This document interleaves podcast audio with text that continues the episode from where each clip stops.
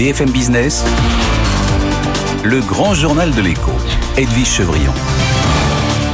Grand journal de l'écho au lendemain donc de ce premier tour de l'élection présidentielle. On en parle avec le ministre des Comptes publics, ministre délégué. Il est encore ministre, oui, Olivier Dussopt, bonsoir. Bonsoir. Merci d'être là, vous êtes bien encore ministre. hein Bonjour. Euh, toujours. Et jusqu'à quand? Euh, C'est une bonne question. Ça dépendra du résultat de l'élection présidentielle et de la volonté du président élu. Euh, Comment vous, est-ce que vous avez été rassuré hier? Est-ce que vous avez passé un, poussé un ouf de soulagement? Est-ce que vous étiez très inquiet par rapport au résultat Et est-ce que vous êtes assez inquiet quand même par rapport au résultat final Par nature, j'ai toujours une inquiétude les jours d'élection parce que euh, le jour d'une élection, par, par définition, ce sont les électeurs qui décident. Et tant qu'ils n'ont pas voté, personne ne peut savoir. Donc, euh, toujours un peu d'angoisse et de stress, c'est normal, c'est bien comme ça. Et, et le résultat que le président réalise est un bon résultat. C'est un bon résultat parce que euh, c'est pratiquement 28%, c'est euh, 4 points de plus qu'en 2017. C'est la première fois, euh, à part 1988, qu'un président sortant réalise un meilleur score. Donc c'est un bon résultat. Est-ce que ça veut dire que les choses sont faites euh, et que les choses sont gagnées? Ça n'est pas le cas. Ça n'est pas le cas. C'est une nouvelle campagne qui commence et il faut convaincre pour euh, convaincre une majorité. Vous qui êtes à Bercy, est-ce que quand même vous avez été étonné que le pouvoir d'achat se trouve au cœur de cette campagne présidentielle, du moins de ce premier tour, et que ça fasse, cela fasse le succès euh, de Marine Le Pen, parce que ça a été vraiment la première à mettre le pouvoir d'achat des Français au cœur de cette campagne? Est-ce que ça vous a surpris? étonné non, car euh, comme vous le dites, depuis Bercy, nous voyons les chiffres et nous savons euh, l'augmentation des prix de l'énergie, malgré les efforts absolument considérables faits par le gouvernement. En, en 2022, on- c'est- ce sont 28 milliards d'euros qui sont mobilisés pour euh, plafonner le prix du gaz au même montant qu'octobre 2021, pour limiter l'augmentation de l'électricité, pour verser l'indemnité inflation. Et, et nous faisons plus qu'aucun pays européen ne, fait. Euh, le pouvoir d'achat est toujours un, argument de campagne. Euh, La différence entre Marine Le Pen et, et le président de la République, c'est que le président de la République s'en soucie depuis le premier jour de son quinquennat. C'est nous qui avons défiscalisé les heures supplémentaires, qui avons augmenté la prime Oui, d'activité. mais ça n'a pas imprimé chez les Français, désolé. mais parce que, vous savez, vous savez, euh, mieux que nous, euh, Olivier Dussopt, vous êtes un politique. Mais j'ai aussi en tête une émission que j'avais faite avec vous il y a quelques semaines, à l'occasion de laquelle je vous avais dit que même quand on fait beaucoup pour le pouvoir d'achat, le, le ressenti n'est jamais au rendez-vous parce que les contraintes peuvent augmenter, des dépenses ressentent, paraissent être obligatoires et, et que c'est une forme de, de- de- de course permanente. Mais nous avons fait, et, d'ailleurs si nous n'avions pas fait, le, résultat ne serait pas celui que nous avons connu, nous avons fait et nous continuerons à faire. J'ai une question. Qu'est-ce qu'il doit faire pour convaincre, là, à votre avis? Le président fait campagne et il, fait bien campagne. bah Il commence aujourd'hui, donc euh, il n'a pas fait campagne avant. Donc, Ah, Pardonnez-moi, euh, mais il, il a, il a fait campagne autant qu'il l'a pu et il préside autant qu'il le doit. Je, je vous rappelle au passage, parce que nous, nous parlons tous euh, de l'élection présidentielle depuis hier et c'est très, nor- c'est tout à fait normal que pendant ce temps, il y a encore une guerre en Ukraine et qu'il y a une crise énergétique. Nous sommes d'accord, mais enfin, le, là, le il est président de la allé- République est tout à sa tâche. Oui. Et il est sur le terrain aujourd'hui, à la rencontre des Français. Qu'est-ce qui compte pour vous, là, Olivier Dussopt? À votre avis, vous, vous lui avez dit quoi? Je sais que tout le monde envoie des notes. Vous lui avez dit, voilà, qu'est- qu'est-ce Moi, qui ce est important Ce qui compte pour moi, c'est euh, la question euh, de la stature. Il, il a la stature d'un homme d'État. Personne, pas même ses adversaires les plus farouches, ne lui contestent cela. Et il a la stature d'un homme d'État indépendant. Indépendant, y compris vis-à-vis des grandes puissances, y compris vis-à-vis de la Russie. C'est extrêmement important. Il a un programme, et il a par ailleurs un programme qui est sérieux parce que financé. Un, un programme qui, euh, à l'image de ce que nous avons fait, est équilibré, qui ne coûte pas des dizaines et des dizaines de milliards d'euros non financés. Oui, ah, cela dit, on voit la facture. Vous êtes bien, bien placé euh, au budget pour savoir la, la facture de tout ce qu'on a traversé. Hein. pa- Pardonnez-moi, mais est-ce que vous êtes en train de me dire que le quoi qu'il en coûte était une mauvaise politique Non, je non, c'est la politique qui nous a permis. Oui, c'est la politique qui nous a permis de sortir de la crise. C'est la politique qui nous permet d'avoir un taux de chômage à, à 7,3% C'est deux points de moins qu'en 2017. Mesurons, pardon, parce que euh, comme on dit parfois, biscuit avalé n'a plus de goût. Mais, mais mesurons qu'en Dans 5 l'Ardèche, ans, on dit ça. oui. partout. Et, et ma grand-mère le disait souvent. Mais mesurons qu'en 5 ans, nous avons connu la crise des gilets jaunes, une pandémie mondiale, et que le chômage a baissé. D'accord. De toute manière, l'état des finances publiques, vous êtes d'accord avec moi, c'est quand même un peu impressionnant, surtout avec les taux qui Moins, remontent. dé- hein. moins dégradé que prévu, mais Oui. dégradé. Oui, dégradé. 113, on est à 113. euh, 112,9. 112,9. Euh, la semaine prochaine, il y a un moment, vous l'avez bien renvoyé à Bruxelles une- un nouvel pacte de, de stabilité de budgétaire. stabilité. Oui, un programme de stabilité budgétaire. Nous avons dit que nous le ferions entre le mois de juin et le mois de juillet, en Et vous- accord avec la Commission européenne, qui a considéré qu'il était logique que lorsqu'on a une échéance démocratique aussi importante que l'élection présidentielle, ce soit l'exécutif issu des urnes le 24 avril, le président issu des urnes, qui porte la responsabilité de cette Vous trajectoire. travaillez déjà dessus? Mais évidemment, Oui. Et donc, on aura quoi comme trajectoire des finances la, trajectoire à laquelle nous nous sommes engagés, un retour 3% d'ici 2027, une stabilisation de la dette et sa baisse à partir de 2026, le maintien de la croissance et la poursuite de notre politique pour l'emploi. Et la croissance, en fonction de, on voit bien la guerre en Russie. Il y a, il y a une forme d'incertitude que tout le monde connaît Oui, bien sur les conséquences euh, de, de la guerre euh, que mène la Russie contre l'Ukraine. Euh, C'est une évidence, le prix de l'énergie, la, la- la question, les questions que ça pose en termes d'approvisionnement. Mais no- notre croissance est solide et elle est aussi solide parce que le plan de relance et les aides d'urgence pendant la crise nous permettent d'avoir une croissance solide. Donc il n'y aura pas de mauvaise surprise. Je, je ne pense pas qu'il y ait de mauvaise surprise.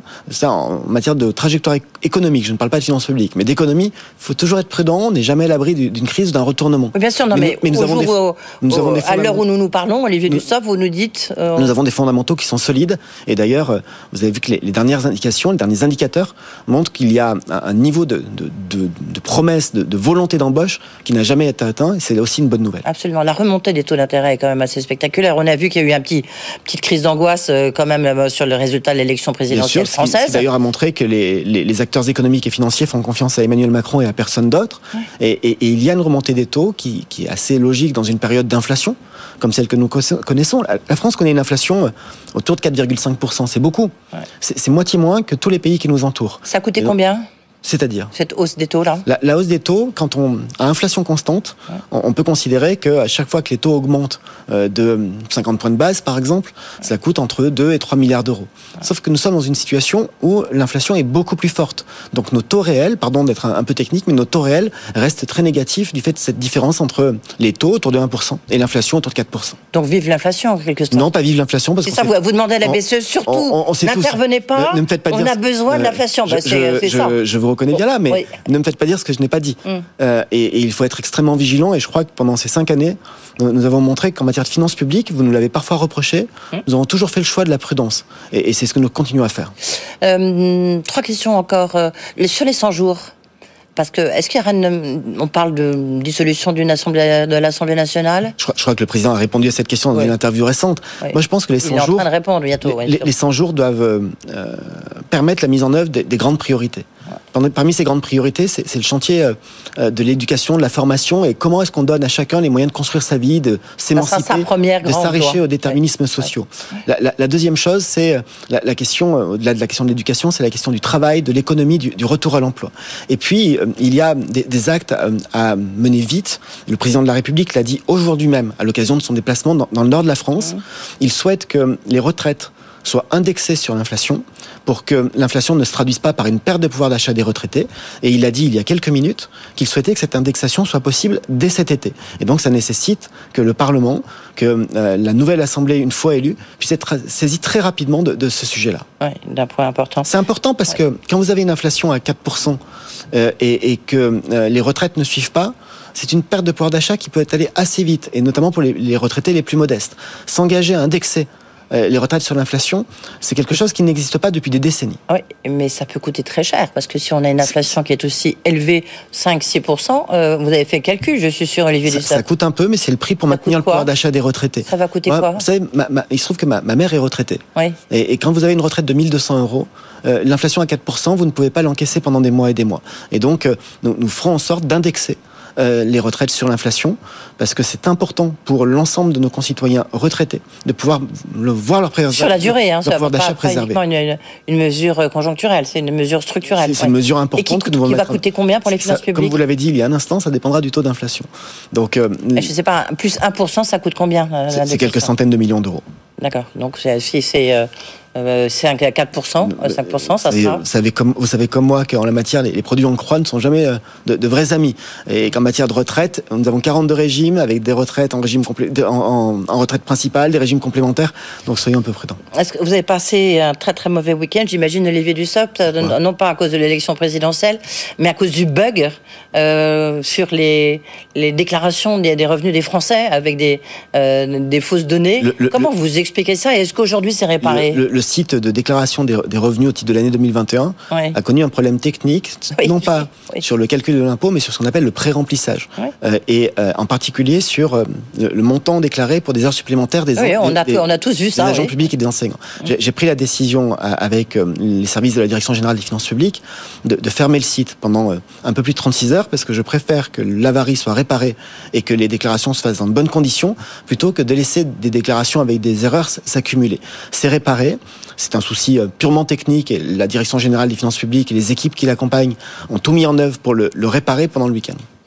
Et donc ça le y est. est ouvert. Ce soir, c'est ouvert et ça marche. c'est ouvert depuis ce matin et ça fonctionne. Et ça, et ça fonctionne. Ça fonctionne et, et- et pour euh, les Est-ce que du coup vous donnez deux jours de plus? Et, et pour les agents publics qui euh, euh, on pouvait connaître une forme de, de déclaration euh, euh, de pré-remplissage, pas une déclaration, de pré-remplissage euh, erroné, il y a un message qui appelle à la vigilance pour être tout à fait sûr que, que chacun vérifie.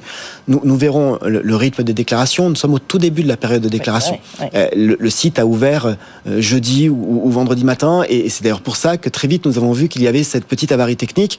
Donc nous ne sommes pas au stade, il est nécessaire de prolonger, mais toutes les dispositions sont prises pour que rien de tout cela ne coûte aux contribuables. Vous avez demandé, à, Heureusement. Maga- vous avez demandé à un, un cabinet de consultants de trouver la, la- Les- solution vous savez, les, à- les- les services de la Direction générale des finances publiques et, et la Direction numérique de l'État sont mobilisés. Donc euh, vous pouvez, euh, je, vois sur quel terrain vous voulez m'emmener.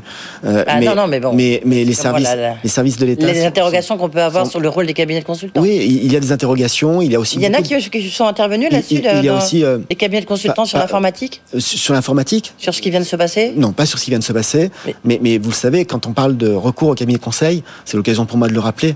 Les deux tiers des dépenses concernent justement des, des audits informatiques, des, des systèmes d'information. Beaucoup de faux procès qui ont été dits. Le président a répondu, Amélie de Montchalin et moi-même avons répondu. Oui, oui. je Et, sais. et- et je pense que ce sujet a pris beaucoup trop d'importance par rapport à ce qu'il en avait. Peut-être parce qu'avant le premier tour, certains voulaient faire beaucoup de politique avec. Oui, mais en même temps, c'est vrai qu'on peut s'interroger sur le, le- le rôle que peuvent avoir ces cabinets. Même si. mais euh, toujours, et c'est très ça. Et d'ailleurs, avec Amélie de Montchalin, nous avons annoncé un certain nombre de mesures. Et pas plus tard que vendredi dernier, nous travaillons encore ensemble pour les mettre en œuvre dans les plus brefs délais. le- une, question. euh, vous avez réussi à, à saisir, du moins à geler combien d'avoirs détenus par des Russes, des oligarques, le- l'entourage proche euh, des oligarques, voire du pouvoir? Pour environ un milliard d'euros.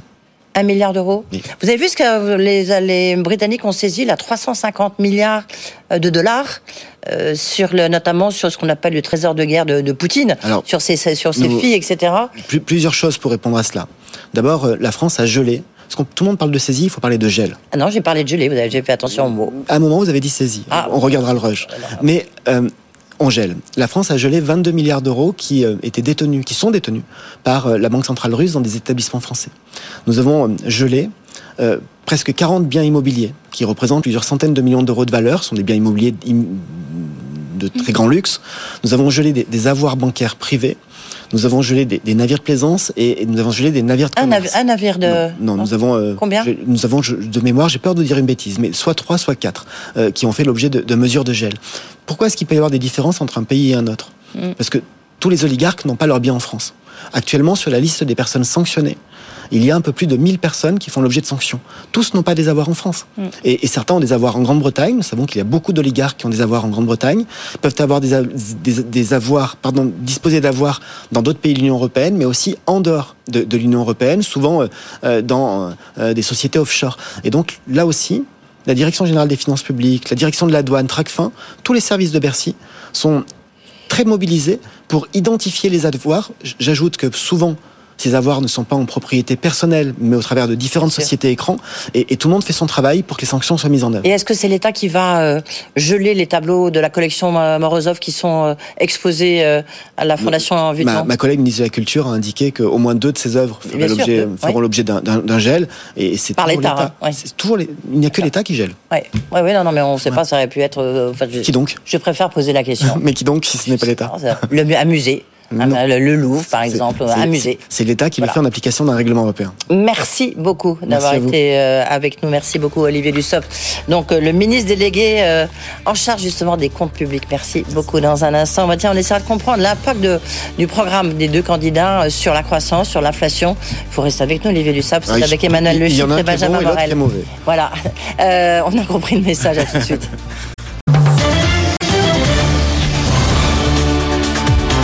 BFM Business, le grand journal de l'écho, Edwige Chevrillon. Quel est l'impact du programme des deux candidats au second tour de cette élection présidentielle? Impact sur la croissance, l'économie, euh, le- l'emploi ou encore le commerce extérieur? On en parle avec euh, Emmanuel Le Chip qui a mis au point ces simulations. C'est pour ça que je commence par vous. Bonsoir Emmanuel. Bonsoir. Et face à vous, Benjamin Morel, qui lui est politologue, maître de conférence de droit public à Paris 2 Panthéon-Assas. Bonsoir Benjamin. Bonsoir. Euh, merci d'être là parce que c'est sûr qu'il y a un véritable Big Bang dans la recomposition euh, politique, mais que ça va dépendre aussi de qu'est-ce qu'ils vont faire. On va peut-être d'abord un petit mot, Benjamin, quand même. Euh, quelle stratégie vous voyez pour Emmanuel euh, Macron et Marine Le Pen? Stratégie par rapport au second tour. Je m'explique. Euh, il faut bien qu'il aille prendre des voix à gauche ou à droite. Où est-ce qu'il va aller les prendre? Et Marine Le Pen, idem. Alors pour Emmanuel Macron, il y a deux nécessités. La première nécessité, c'est en effet de grappiller des voix à gauche, notamment dans la seule réserve de voix aujourd'hui qui pourrait lui manquer, c'est-à-dire à LFI. D'où probablement une gauchisation du programme sur les sujets économiques, sur les sujets sociaux. Ensuite, il faut désactiver aujourd'hui une difficulté avec l'électorat de gauche. Vous avez une grande partie de cet électorat qui s'abstient. Par ailleurs, vous avez une partie de l'électorat de droite qui se replie sur Marine Le Pen parce qu'il la juge plus crédible qu'il y a cinq ans. Donc vous avez deux points qui vont être attaqués par Emmanuel Macron. D'un côté, une remise en cause de la dédiabolisation de la candidate et de l'autre côté, une remise en cause de sa crédibilité, notamment sur les sujets économiques, pour tenter eh de rameuter une partie de l'électorat de gauche pour faire barrage et pour euh, débrancher cette légitimité qui est vue aujourd'hui par une partie de l'électorat, qui est une partie de l'électorat de droite. Du côté de Marine Le Pen, l'angle d'attaque, c'est évidemment le pouvoir d'achat. C'est quelque chose qui ça, oui, très largement Elle va enfoncer le clou, quoi. Exactement. Ça c'est devenu la thématique de la campagne, et c'est ce qui aujourd'hui pose problème à Emmanuel Macron, notamment avec les classes populaires et une partie de l'électorat de gauche. Appuyer sur ce point-là, c'est appuyer sur son point faible. Oui, euh, c'est sûr. Cela dit, Olivier Dussopt, à l'instant, le ministre du Budget, nous disait, mais non, le pouvoir d'achat, les, les, chiffres sont là. Emmanuel, donc, euh, vous avez euh, fait tourner vos modèles, vous êtes devenu un matheux, vous avez fait de l'économétrie.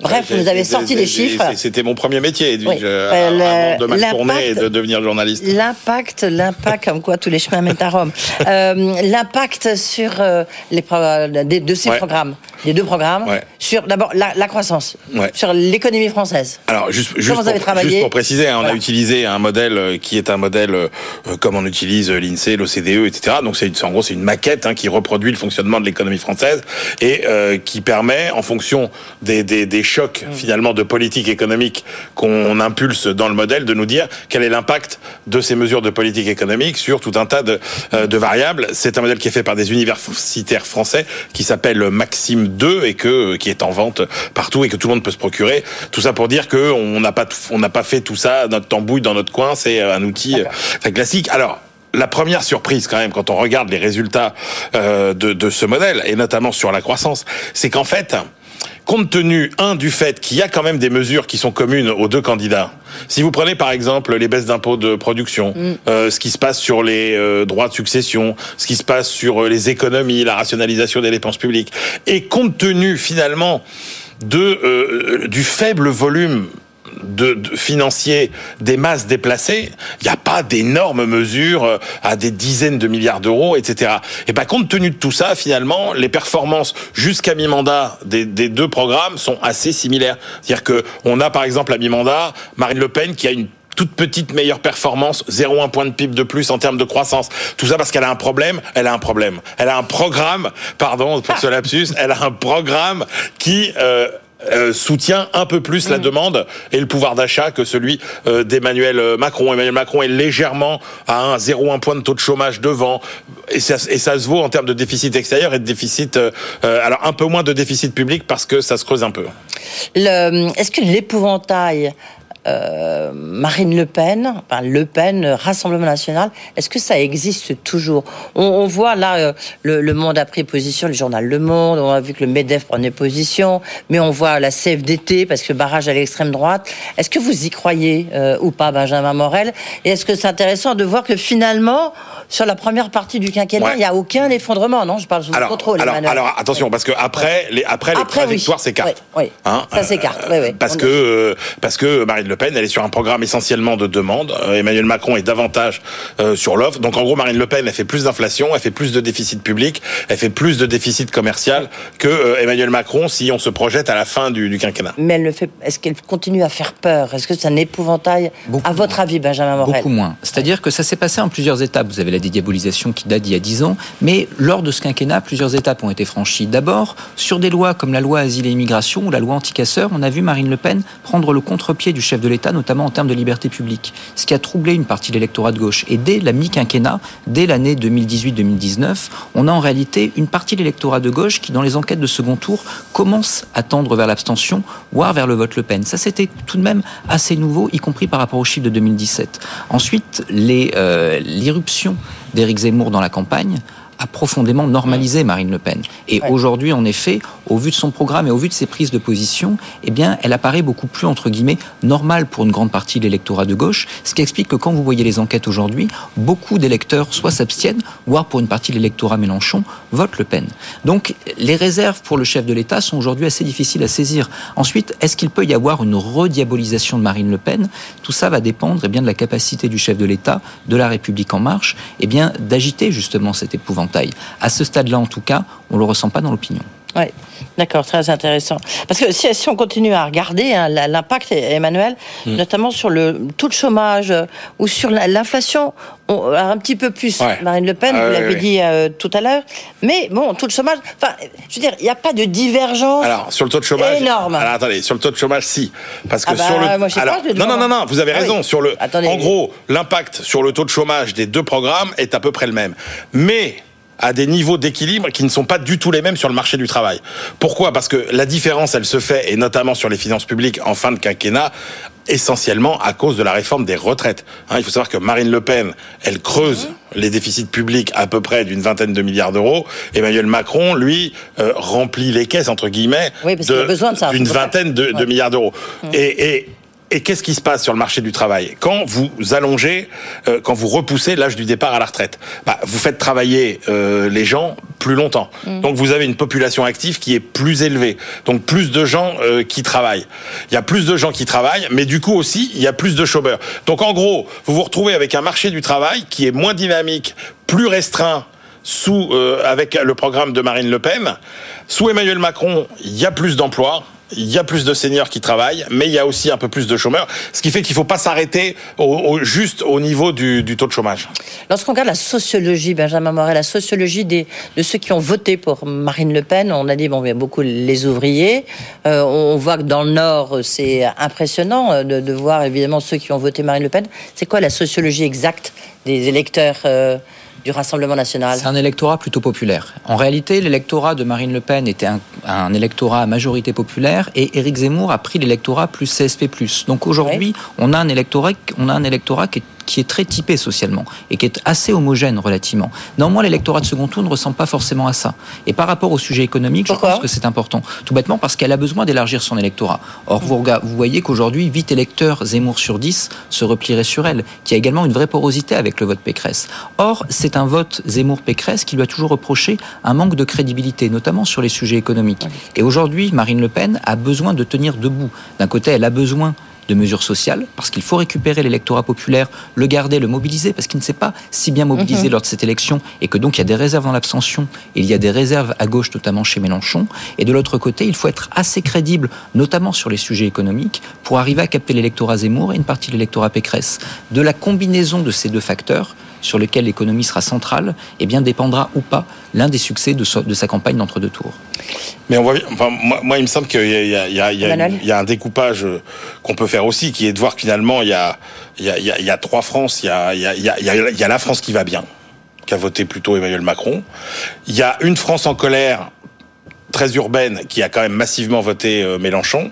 Et il y a une France en colère beaucoup plus périphérique mm. euh, euh, et, et, rurale qui, elle, a voté plutôt Le Pen. Donc effectivement, c'est c'est un peu c'est un peu compliqué. Moi, il me semble que quand même il y a beaucoup il y a beaucoup de marge du côté d'Emmanuel Macron, un en termes de pédagogie, parce qu'en fait, il s'est quand même très mal débrouillé pour vendre des mesures qui paraissent très dures sur le plan socialement, alors qu'il il a quand même beaucoup de mesures sociales. C'est-à-dire que quand vous prenez toutes les mesures comme, euh, euh, par exemple, euh, l'automatisation du versement des allocations ah bah et des droits, etc. A assez ah mauvais, oui. ah, ça a été assez mauvais. Tout le monde a l'impression. C'est pareil. Alors l'image très mauvaise du, du de, de l'idée de demander une contrepartie quand vous touchez finalement le, le, RSA, jeune. alors qu'il suffisait de dire que c'était on, on, allait mettre les gens en formation, etc. Il s'est rattrapé La retraite à 65 ans.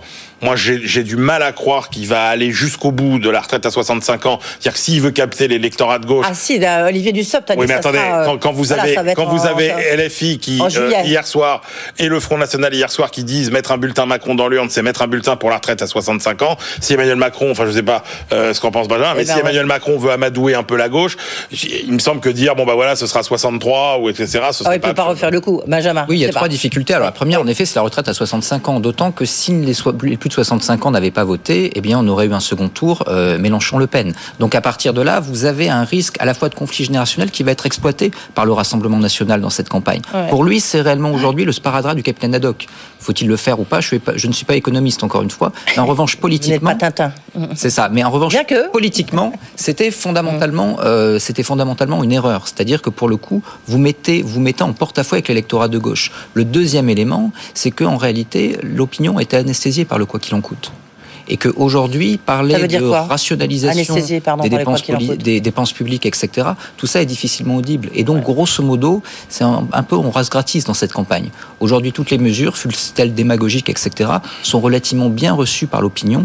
Et donc, avoir une approche rationnelle en termes économiques, je ne suis pas sûr qu'à ce stade-là de la campagne, ce soit tout à fait audible. Bah, c'est bien ça le malheur. Oui, oui, mais c'est la difficulté. Vous dites anesthésier, exactement, vous voulez dire quoi, euh, Benjamin? Bah, En réalité, on parle évidemment, vous évoquiez tout à l'heure 20 milliards d'économies sur les retraites. Quand on a mis 10 milliards... C'est la, la, mesure à, prendre de ce point de vue-là. Hein, Quand on a mis 10 milliards par mois pour euh, le confinement, tout ça est relativement peu audit par l'opinion. Quand vous regardez aujourd'hui où en est l'État, la question des dépenses publiques a été totalement marginalisée en réalité dans la campagne. Quand vous prenez le dernier Ipsos, je crois, sur les, les intérêts des Français, vous avez des dépenses publiques qui sont tout au ah fond C'est totalement grande absente euh, de cette campagne. C'est même, nous, on a essayé, on a essayé euh, évidemment. C'est quand même ça le vendre une réforme des retraites sur cette base-là, c'est compliqué.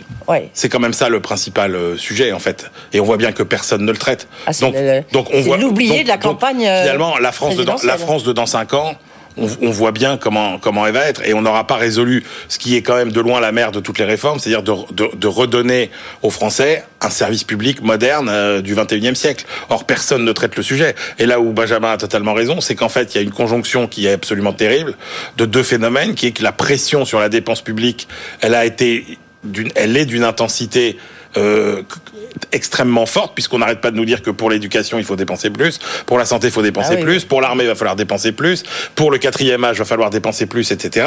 Et que, effectivement, euh, avec le quoi qu'il en coûte, euh, le verrou de euh, la limitation de, de, la dépense a complètement sauté, sachant qu'on a en plus, moi à mon avis, c'est une tendance plus profonde qui est que euh, le rapport aujourd'hui des Français à l'État, c'est un rapport de transfert total du risque. C'est-à-dire que les Français ne supportent plus le moindre risque et souhaitent que ce risque soit désormais totalement assumé par l'État. Benjamin Morel, c'est sûr que c'est sans doute une des conséquences, pour pas dire la conséquence principale, de, du quoi qu'il en coûte. C'est l'une des conséquences du quoi qu'il en coûte, mais également des autres crises du quinquennat, notamment des Gilets jaunes. Mmh. C'est-à-dire que pour le coup, vous avez aujourd'hui euh, un sentiment que d'un côté la révolte peut payer et qu'à partir de là, eh bien, si jamais demain vous avez des mouvements sociaux, il est possible de faire céder l'État. Et de l'autre côté, vous avez cette neutralisation en réalité la rationalité économique à travers le quoi qu'il en coûte. À ce stade-là, ramener l'opinion à des sujets qui vont être des sujets en pleine, en pleine guerre de l'Ukraine et en pleine crise du pouvoir d'achat, à une forme de rationalité économique, ça va être sportif. Et pour le chef de l'État, c'est un vrai désavantage parce qu'évidemment, quand vous vendez une réforme des retraites à 65 ans, eh bien, il faut l'expliquer en termes chiffrés. Et aujourd'hui, ce n'est pas audible. Est-ce que vous voyez, après les déclarations qu'il a faites, est-ce que vous voyez Emmanuel Macron dire, bah non, finalement, ce ne sera pas 65, ça 63 bah, C'est quand même, enfin, je veux dire, euh, il a déjà, fait le coup lors du premier, euh, son premier quinquennat. Moi, je ne vois pas le faire, c'est difficile. Bah, difficilement rétro-pédaler parce bah, que ça voudrait dire qu'il aurait, il se serait trompé lors de sa campagne de premier tour et qu'une annonce, du coup, impliquerait une forme de retrait, qui hein, serait en fait un aveu d'échec et un aveu de manque de il compétences. Or, il joue la crédibilité. Il est quand même parti sur une idée que euh, il est à l'écoute, il veut élargir son périmètre, qu'il est prêt à enrichir son programme. Donc il a dit qu'il était prêt, par exemple, sur le plan de l'écologie, euh, à, enrichir son, son, programme. Si la condition euh, pour avoir le soutien d'une partie de la gauche, c'est de dire euh, on fera pas 65 ans mais 63 ans, franchement, euh, ça me paraît, ça, paraît pas une concession. c'est gérable, euh, Benjamin Politiquement, c'est compliqué parce qu'en réalité, vous avez un Emmanuel Macron qui a toujours joué sur la crédibilité. Il n'a pas d'identité politique, Emmanuel Macron. la crédibilité, il a, quand même, c'est, enfin, une expression un peu mais enfin, la réforme des retraites euh, euh, version 1 a été une catastrophe. Alors, c'est l'un des premiers éléments, c'est-à-dire que c'est quelque chose qui peut lui être reproché par son électorat. Grosso modo, comme il n'incarne pas 100 ans de socialisme ou 50 ans de gaullisme, Emmanuel Macron a toujours tenu son identité politique à un programme et à l'idée simple de j'ai un programme, je l'applique et vous pouvez me faire confiance. Revenir rétro-pédaler, pour lui, a toujours été extrêmement compliqué. 20 secondes, on aura l'occasion d'en parler. Recomposition politique. Bon, il n'y a plus de LR, il n'y a plus de PS. Donc, qu'est-ce qu'il y aura? Il n'y aura plus que les filles, Rassemblement national et La République en marche? Actuellement, on est, dans, on est encore dans une phase de décomposition politique. La recomposition n'a pas réellement recommencé. C'est-à-dire que vous avez des identités politiques qui sont en grande partie dissolues et, et à partir de là, vous avez une fragilisation, une volatilité de l'électorat qui n'est encore pas du tout stabilisée. Merci beaucoup. Euh, Emmanuel, on retrouve évidemment euh, vos chiffres mmh. sur le site de BFM Business et on peut retrouver cette interview sur les podcasts de BFM Business. Merci beaucoup Benjamin Morel d'avoir été avec nous. Vous reviendrez nous voir. Hein. Je pense qu'il y a des chances. Hein. Euh, dans un instant, c'est sa première interview bah, parce qu'il doit prendre les rênes de Orange. C'est Jacques Aschenbrois, aujourd'hui président de Valeo, qui est notre invité. Voilà, il a été désigné. Normalement, il doit prendre les rênes d'Orange en tant que président. Il va nous expliquer pourquoi lui, qu'est-ce qu'il y connaît? En tous les cas, beaucoup de questions euh, à lui poser. À tout de suite.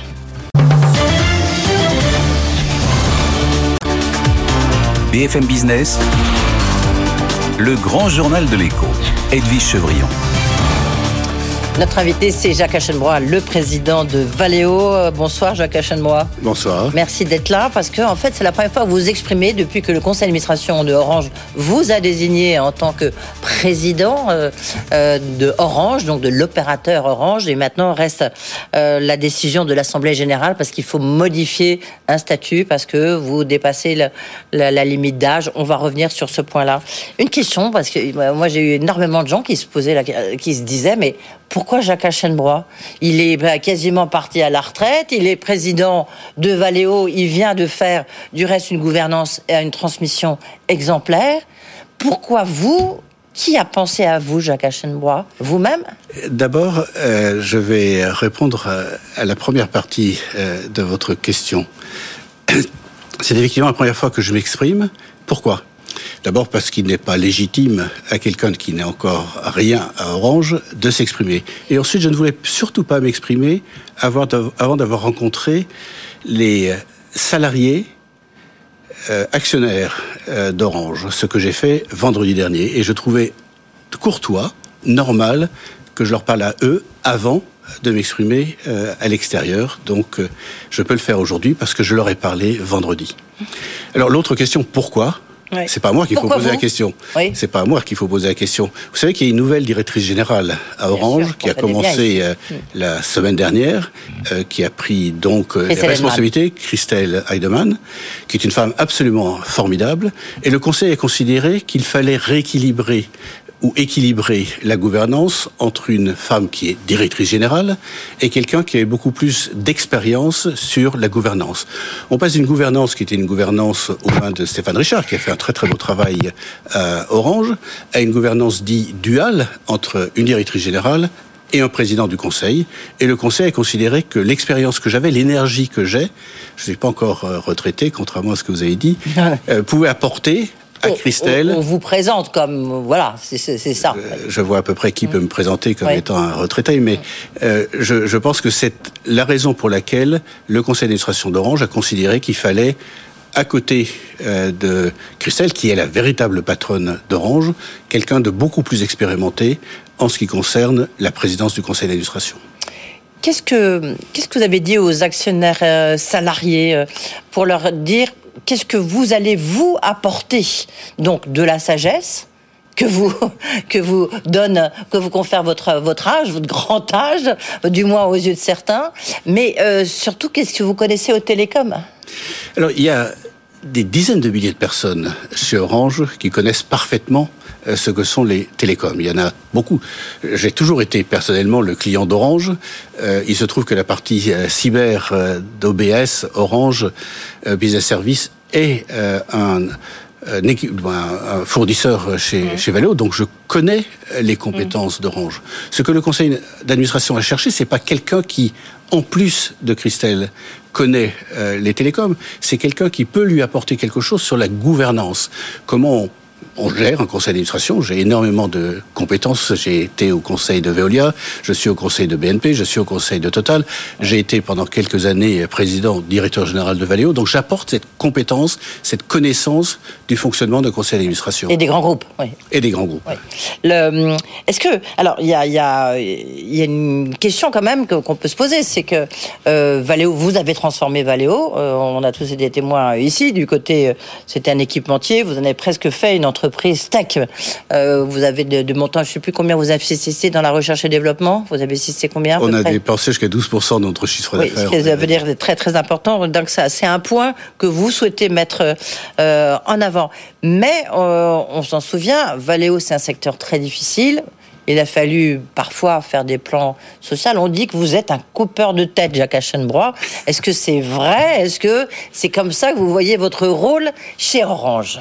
Alors, si on prend deux points, mon point d'entrée euh, chez Valeo, où nous étions 45 000 personnes, mon point de sortie de chez Valeo, où nous sommes près de 110 000 personnes. Comme coupeur de tête, il y a autre chose. Je suis plutôt un créateur un développeur. Euh, ça, c'est les premiers chiffres qui me paraissent importants. Après, on a dit oui, mais en France, vous avez réduit les effectifs, ce que j'avais pas du tout en tête. Donc j'ai vérifié. Nous étions 14 000 quand je suis arrivé et nous sommes 14 000 au moment où je pars, donc exactement le même chiffre, alors même que les constructeurs français qui produisent en France ont baissé leur production en France et j'ai orienté considérablement les activités françaises dans lesquelles j'ai investi 2 milliards ces dix, dernières années vers l'export, puisque aujourd'hui c'est près de 80% de la production française qui est exportée euh, chez tous nos clients, principalement allemands euh, en Europe. Hmm. Comment est-ce que vous voyez le, le, le, le rôle enfin, euh, Est-ce que Orange, il faut vraiment que c'est une, une culture, euh, c'est une culture très télécom, et en fait, Orange doit devenir un géant du numérique. Donc, il y a une espèce de transformation un peu que vous, vous avez fait chez Valeo. Comment est-ce que vous voyez, si elle vous paraît nécessaire, hein, cette, ce changement presque d'état d'esprit aussi? Alors, je ne peux pas m'exprimer euh, en tant qu'Orange, tant que je ne suis pas élu par euh, l'Assemblée générale. Mm. vous avez dit aussi tout à l'heure qu'il y a deux sujets. il y a le sujet de l'élection par l'Assemblée générale comme administrateur et ensuite par le conseil d'administration comme président. Et puis un autre sujet, c'est d'allonger la durée de mon mandat par le changement des statuts, puisqu'aujourd'hui, les statuts d'Orange de, prévoient qu'à 70 ans, on doit arrêter mmh. son, oui, oui, mandat. Sûr, Donc, euh, il y a on peut l'aborder, je comptais après. Une résolution du, euh, de l'Assemblée générale qui prévoit de permettre à un président qui aurait commencé son mandat avant l'âge de 70 ans de poursuivre euh, son mandat jusqu'au terme de son mandat. Alors, l'un et l'autre sont déconnectés.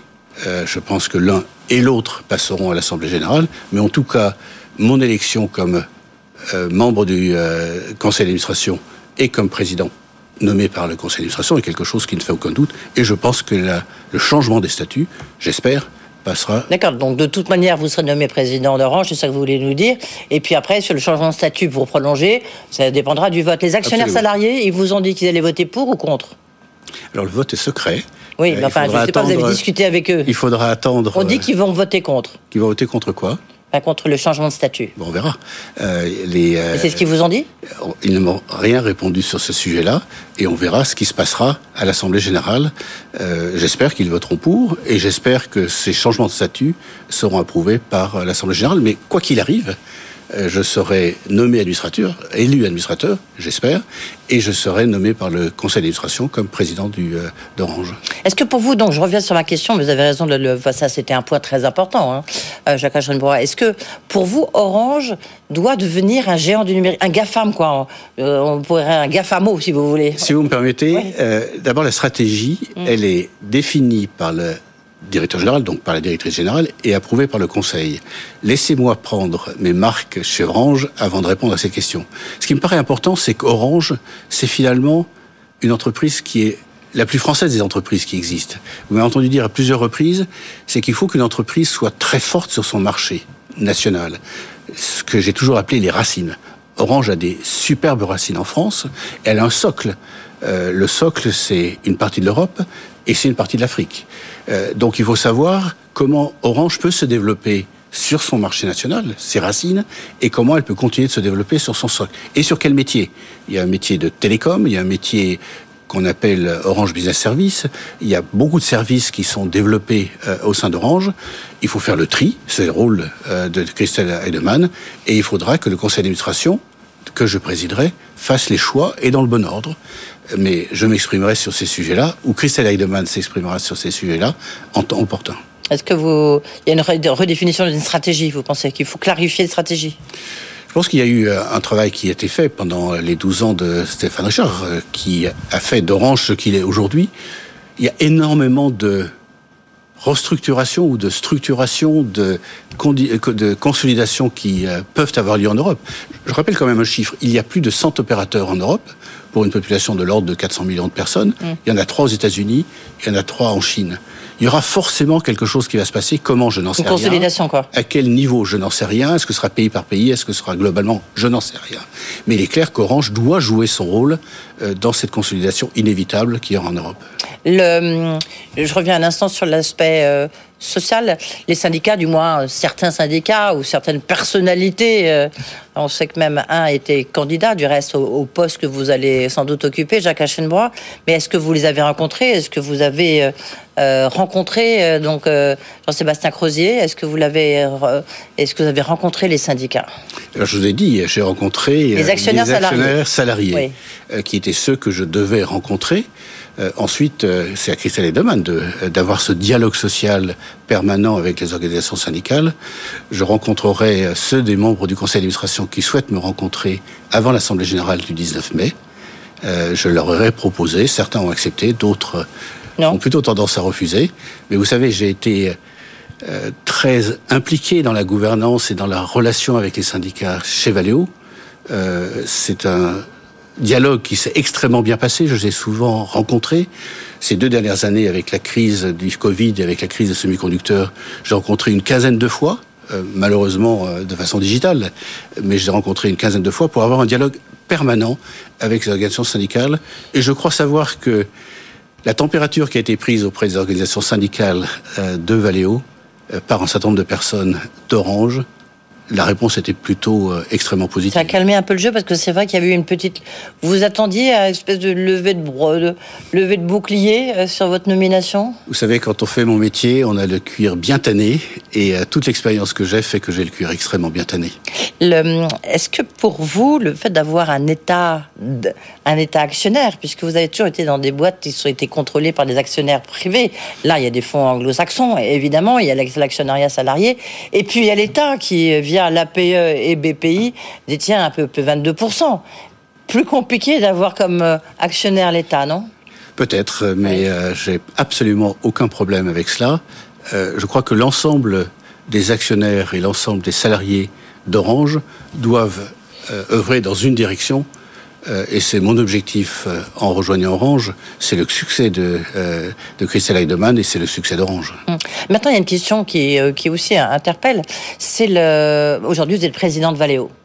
Le 19 mai, a priori, donc, euh, même certainement, d'après ce que vous nous dites, vous serez au moins pendant deux ans après. Les élections, il y a toujours un risque. vous, serez, euh, vous serez euh, président d'Orange. Donc, vous allez quitter la présidence de Valeo. C'est difficile d'avoir deux présidences de groupes aussi importants. Le conseil d'administration de Valeo s'est exprimé extrêmement clairement mmh. quand il a été connu que le conseil d'administration d'Orange allait prendre cette décision c'est que le process de mise en place de mon successeur en tant que président de, euh, Valeo euh, sera poursuivi et qu'un président sera nommé et au plus tard avant la fin de l'année. Donc euh, tout a été dit. Au plus tard avant la fin de l'année. cela étant, la gouvernance de Valeo, vous l'avez répété vous-même, a été exceptionnelle dans sa transmission de ma responsabilité de directeur général vers Christophe Perria, qui est maintenant le directeur général, qui s'est très largement qui était très largement anticipé euh, sur une période assez longue de 14 mois. Euh, maintenant, il faut, dans l'ordre, faire la dernière étape qui est mise en place de mon successeur comme président. Oui, mais vous comprenez que ça paraît difficile d'être président d'Orange avec la groupe ça a déjà été fait. Et d'être président de Valeo. En tous les cas, c'est une question qui, qui, inquiète justement du côté de chez Orange en disant comment il pourra faire les deux.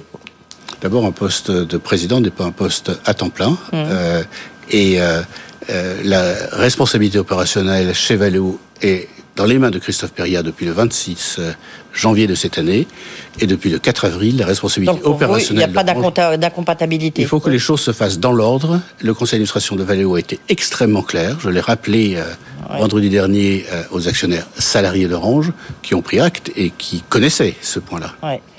Euh, question cette fois-ci au président de Valeo, si vous permettez. Non, juste sur, le, sur la, cette crise euh, en Ukraine, où on sait qu'il y a beaucoup euh, d'entreprises qui travaillent, qui travaillaient pour des constructeurs automobiles. Est-ce que la, la, fourniture de pièces, l'approvisionnement est un, une question difficile pour Valeo, chez Valeo? Est-ce que vous, en, vous êtes pénalisé? Alors d'abord, je condamne fermement, et Valeo l'a fait en son temps, l'attaque des Russes euh, en Ukraine, fermement, euh, et en plus les atrocités qu'on découvre euh, jour après jour de ce qui a été fait en Ukraine.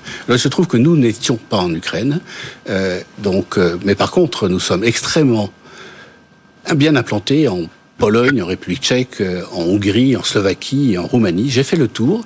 à la demande de Christophe Peria de l'ensemble de ces pays, où nous employons près de 1500 ukrainiens. Euh, vous savez, dans ces pays, il y a un taux de chômage extrêmement faible et il y a une main-d'œuvre ukrainienne qui, euh, qui s'est mise en place.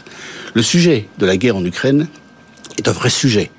Euh, un sujet qui, psychologiquement, impacte non seulement nos collaborateurs ukrainiens, mais l'ensemble de nos collaborateurs dans ces pays. Et j'ai tenu à aller leur assurer de la solidarité du groupe. Alors, il se trouve que le marché est très impacté. Très impacté par euh, la crise des semi-conducteurs qui malheureusement n'est pas totalement terminée, et par un certain nombre de nos confrères qui étaient implantés en Ukraine et qui ont du mal à livrer euh, les clients euh, au niveau qui était prévu. Alors quand je regarde le premier trimestre pour Valeo, il est en ligne, voire un peu meilleur que nos prévisions. Euh, Christophe Perilla euh, s'exprimera à la fin du mois d'avril sur les perspectives euh, qu'il y a ici même peut-être les perspectives suite à cette crise en Ukraine pour les perspectives de Valeo d'ici la fin du premier semestre, mmh. probablement, voire d'ici à la fin d'année. D'accord, donc pas d'impact majeur. Merci beaucoup, Jacques Aschenbrois, d'être venu expliquer pourquoi vous vouliez être président euh, d'Orange et pourquoi, comment vous conceviez, en tous les cas, votre rôle en tant que président d'Orange. Et on a compris, pour l'instant, vous restez président de euh, Valeo. Merci beaucoup et vous pouvez retrouver évidemment l'interview de Jacques Aschenbrois euh, sur le podcast de BFM Business. Dans un instant, on refait l'écho. À tout de suite.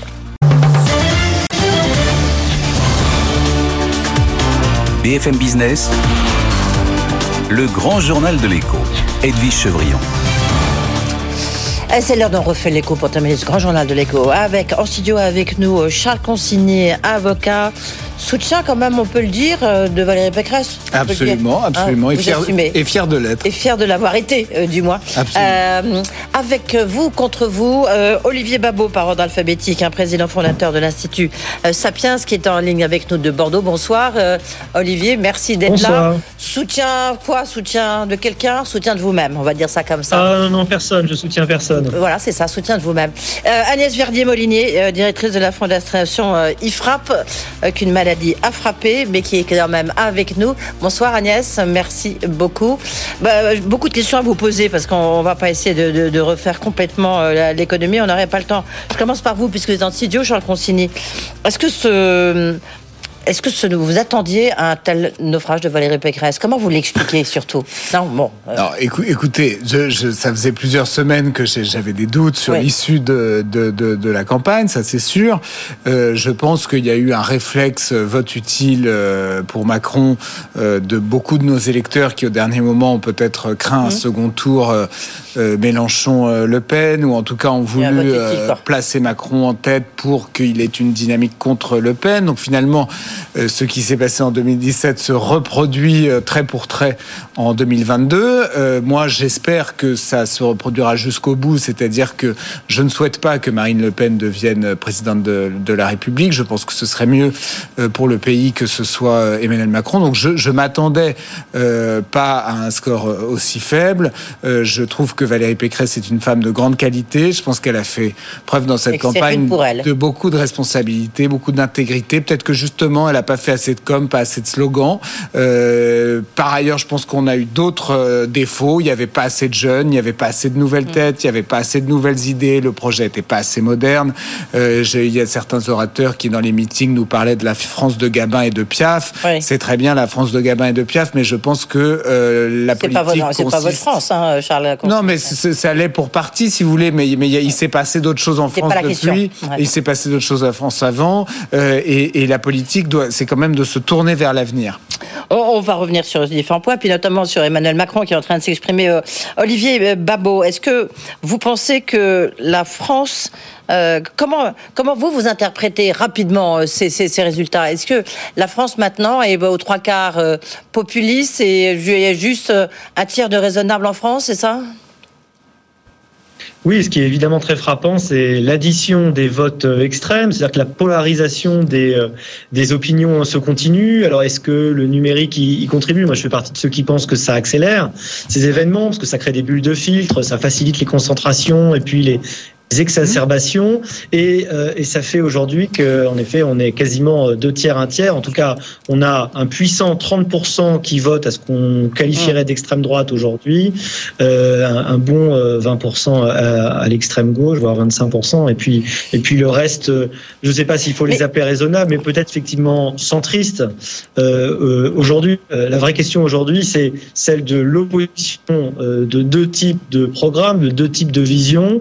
Euh, euh, qui euh, sont quand même assez différents. Peut-être que le second tour est le moment où on va pouvoir, de façon un peu plus claire, opposer ces programmes et ces visions, parce que les 12 candidats au premier ne euh, rendaient pas le débat très simple. Alors, justement, le président Macron qui est en train de s'exprimer sur BFM TV dit « Je ne veux pas diviser le, pays ». Un mot rapide Olivier et Charles, et après on, demandera à Agnès aussi sur d'autres déclarations que vient de faire le président, le candidat Macron. Je ne veux pas diviser le pays, euh, on voit pas très bien comment il peut faire autrement, non?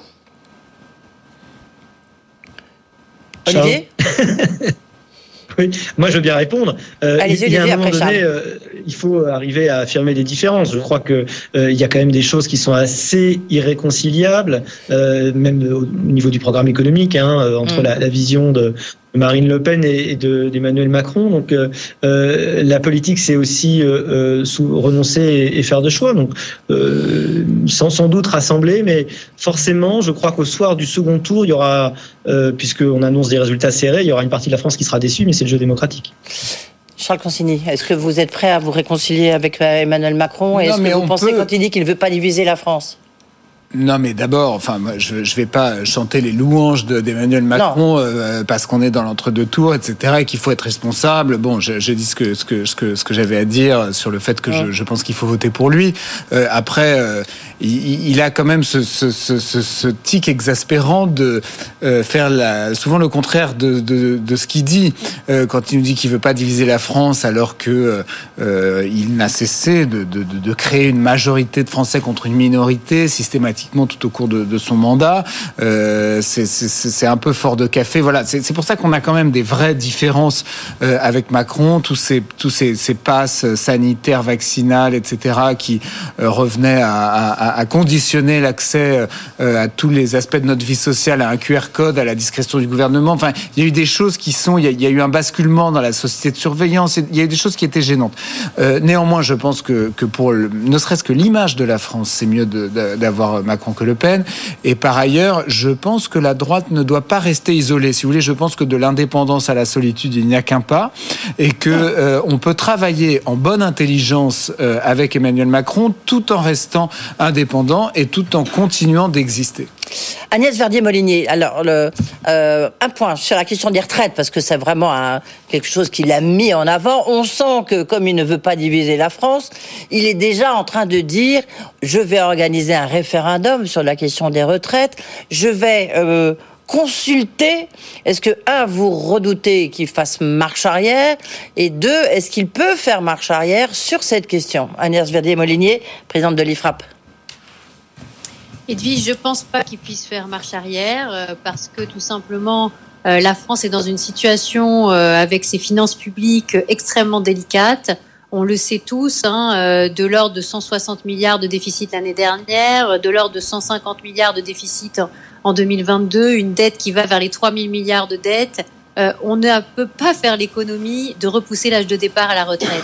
Proposer de passer par un référendum me semble être une bonne chose justement pour pas diviser les Français. Pourquoi? Parce qu'il y a une équation qui est très simple à poser sur la table devant chacun d'entre nous. Soit on repousse l'âge de départ à la retraite, soit on se retrouve dans une situation où on ne pourra pas financer les pensions et où on va devoir baisser de manière très importantes les pensions dans les années qui viennent. Et dans la situation d'inflation que nous connaissons, oui.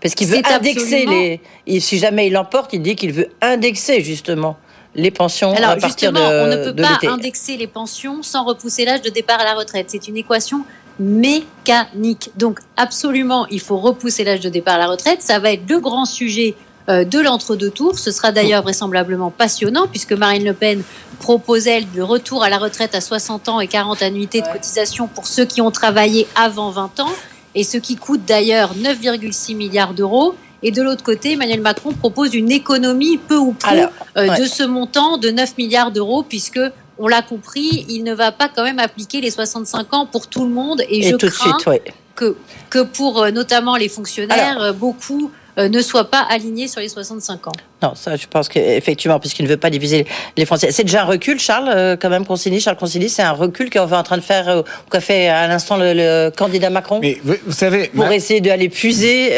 notamment chez les, chez les filles. Non, mais il a son équation compliquée où il faut que il faut qu'il s'interroge aussi sur le fait que son quinquennat a été perçu comme injuste. Euh, il faut mmh. qu'il fasse un, un, un, effort de remise en question là-dessus. Euh, pourquoi est-ce que les Français ont eu le sentiment euh, que, que, Emmanuel Macron était le président de la France qui va bien? Mmh. Alors, si j'en crois les sondages, la France qui va bien est majoritaire par rapport à celle qui va mal je m'en réjouis. Je préfère ça que le contraire. Mais il faut qu'il ça dépend comment vous comptez. Il, hein. faut qu'il intègre, bah, si je vois les, sondages de, des intentions de vote au second tour, hum. je, je, pense qu'il doit intégrer le fait que le, le, président de la République, il est aussi le président alors, de la France qui va mal. Il va nous dire qu'il a fait le quoi qu'il en coûte, qu'il a aidé tout le monde, etc. Mais ce qu'on voit, c'est que on ne fait pas. C'est pour ça que moi, je me battais pour Valérie Pécresse, qui, à mon sens, était la seule candidate qui proposait des vraies réformes pour la France. Euh, on, on, il, ne réforme pas le pays. Et moi, c'est ça que j'aimerais qu'il fasse. Et je crains que, à faire du en même temps, de l'Union nationale, etc., ils ne fassent pas les vraies réformes. Euh, on a la meilleure médecine du monde, mais on n'a pas du tout le meilleur hôpital. Euh, on a probablement les meilleurs professeurs d'université, on n'a pas du tout les meilleures universités. Euh, on n'a pas les meilleurs transports publics. On a, on a la première armée d'Europe, mais elle nous explique qu'au bout de 15 jours, elle a peut-être plus de munitions pour nous défendre. Donc il y a un certain nombre comme ça de chantiers qui, à mon sens, devraient nécessiter une action très volontariste de la part du pouvoir politique. Et je constate qu'en fait, Macron, finalement, euh, Valérie Pécresse se réclamait de Jacques Chirac, mais je, trouve certains points communs entre Macron et Chirac dans le côté on ne réforme pas parce que euh, euh, la France serait un pays trop inflammable, trop trop trop, réfractaire. Emmanuel Macron est à nouveau Jacques Chirac, Olivier Babot, vous êtes d'accord? On, voit bien ce que veut dire Charles Consigny, et surtout c'est que avoir les déclarations là du président, du candidat Macron, que ben, peut-être il y a peut-être un petit peu de ça. Bah, on peut craindre évidemment la, comparaison parce que souvenons-nous, les seconds quinquennats, sur le papier, ils sont théoriquement ceux de la libération puisque le président ne pouvant pas être réélu, euh, normalement il peut y aller à fond. Hein. et or, euh, l'histoire a montré que pas du tout. Hein. C'était encore pire. Les seconds quinquennats sont des quinquennats de l'inaction absolue. Euh, on, peut espérer, et espérer seulement qu'en cas d'élection, Emmanuel Macron va y être plus réformateur. C'est pas ce qu'il semble indiquer pour l'instant dans son programme. Il faut bien le reconnaître. C'est un programme relativement euh, prudent, euh, avec euh, aucun, mis à part peut-être la, la retraite, effectivement 65 ans, mais on a on a rien de vraiment très très inflammable. On n'a plus rien autour des réformes institutionnelles et puis rien sur une réforme profonde de l'État. Euh, c'est plutôt une forme de statu quo pour l'instant. Alors, quand c'est annoncé dès le programme, on a mal à imaginer que, que le quinquennat du coup, soit très révolutionnaire. On, plutôt dans l'évolution, on a perdu le R par rapport à, vous savez, à son livre du premier quinquennat. Livre, oui. Bon, euh, révolution. Le... Agnès Verdi-Molinier, est-ce que le programme de, est-ce que vous avez passé au crible le programme de Marine Le Pen? Est-ce qu'il a de quoi euh, inquiéter justement les, les milieux économiques et les milieux d'affaires? Bah écoutez, euh, c'est surtout par rapport à l'âge de départ à la retraite qu'on a ah. par rapport à la question de la nationalisation des autoroutes, hein, qui coûterait, on l'a chiffré, On est en train de vous perdre un peu. On a chiffré euh, la nationalisation des autoroutes à 12 milliards d'euros. C'est quand même. Euh, Euh, Agnès, pardon, la ligne n'est pas bonne. je pense qu'on va, essayer de vous rappeler. Euh, on, va poursuivre suivre ici avec euh, Charles Consigny, attendant qu'on vous rappelle. Charles, c'est plus un épouvantail, Marine Le Pen, en fait parce qu'en plus, elle, elle est sur cette trajectoire, le pouvoir d'achat, elle se dit sereine, elle continue, elle n'a pas dévié du tout. Hein. écoutez, ce que je pense profondément. Moi, je, je, je, comme euh, des tas de gens, je, il m'arrive assez souvent de, de voyager. Euh, je, je, constate de manière, euh, c'est un peu prosaïque et ça ferait sans doute euh, hurler beaucoup de beaucoup de gens, mais euh, je, je, pense aussi que certains téléspectateurs de BFM Business peuvent le comprendre. La France, elle est dans une compétition au niveau international. Mmh. Euh, elle a une histoire merveilleuse, elle a des siècles de grandeur, elle est et ça fait partie de sa force, mais elle est dans une compétition.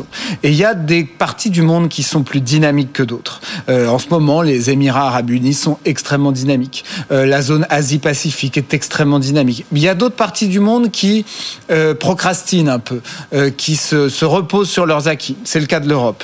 Je crains que si Marine Le Pen était élue, l'image de la France qui, il faut dire un peu les choses, c'est quand même un peu amélioré. Euh, il faut être sans langue de bois. Moi, je suis sans langue de bois. Un peu amélioré par rapport au quinquennat Hollande euh, sous le quinquennat Macron, mm. à attirer un peu plus d'investisseurs, etc. Je crains que l'image de la France ne se dégrade parce qu'en fait, on ferait comme les Hongrois, comme les Polonais, on se retrouverait avec un chef d'État d'extrême droite et en fait, on aurait aux yeux du monde, l'image d'un pays qui acte le fait qu'il passe en deuxième division.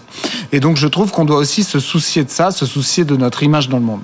Euh, Olivier Babot, est-ce que c'est un argument suffisant? Non, pas forcément hein, pour le, cette campagne de eh ben, et pour vous répondre juste un, mot sur le pourquoi est-ce que je dis ça, c'est parce que notre pouvoir d'achat à tous, si la France est perçue dans le monde comme un pays qui est passé en deuxième division, il baissera durablement. Et c'est pas les petits ajustements que Marine Le Pen propose en ce moment qui suffiront à maintenir le pouvoir d'achat des Français. Ce qui maintient le pouvoir d'achat des Français, c'est le dynamisme de l'économie française. Olivier Babot, un mot, un mot là-dessus. Est-ce que le... c'est pas suffisant peut-être pour faire campagne?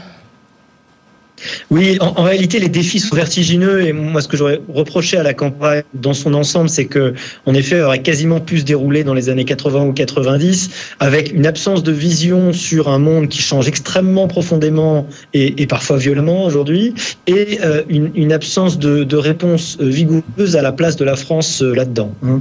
Euh, si on veut pouvoir financer le système de protection sociale le plus généreux du monde, il va falloir non seulement qu'on se réforme, qu'on soit beaucoup plus compétitif, qu'on soit euh, euh, capable de vendre des choses à forte valeur hein. ajoutée euh, et, d'en apporter à basse valeur ajoutée et pas, de faire le contraire. et évidemment, rationaliser nos, nos dépenses. Et c'est absolument pas le type de réforme qu'on a à entreprendre, donc c'est un peu inquiétant. Euh, L'arrivée de l'inflation, pour l'instant, elle fait l'objet euh, de, de, de, chèques, euh, de petites réponses pour essayer d'empêcher l'explosion sociale, mais on sait très bien que le budget peut pas très très longtemps empêcher le tsunami. Hein. C'est comme faire, faire des, des, murailles de sable. Merci, on va certainement se retrouver, mais là on arrive au terme de cette émission. Juste Agnès, ben, on vous a perdu. Est-ce que vous êtes de retour avec nous? Oui, je suis toujours là, Edwige. Oui, juste un mot en 30 secondes. Est-ce que pour vous, euh, la question que je vous posais pour Marine Le Pen, est-ce que c'est un épouvantail? Est-ce que ça serait une catastrophe? Clairement, elle aggrave le déficit de la France et clairement, ça augmente la dette à, à terme à la fin euh, du quinquennat. Mais il faut aussi dire que dans le programme d'Emmanuel Macron, on n'a pas non plus les baisses d'impôts qu'il nous faudrait pour euh, arriver à remettre la France au niveau euh, des pays de, de, la zone euro et faire baisser aussi les dépenses suffisamment. Merci beaucoup. Oh, merci beaucoup. Désolée de vous interrompre. C'est la fin de cette émission. merci. merci. Agnès Verdier Molinier de l'IFRAP. Merci Olivier Babot, Institut Sapiens. Merci Charles Consigny d'avoir été beaucoup. avec nous. On aura certainement l'occasion de se retrouver pour parler de ces sujets. Là, on est au tout début de cette campagne, mais déjà ça bouge ce soir. Hein. On, l'a vu, notamment sur la question des retraites. Euh, merci à tous. On, se retrouve rediffusion, vous le savez, tout à l'heure. Euh, tout de suite, bien sûr, c'est Tech Co. Bon bah merci. Le grand journal de l'écho sur BFM Business.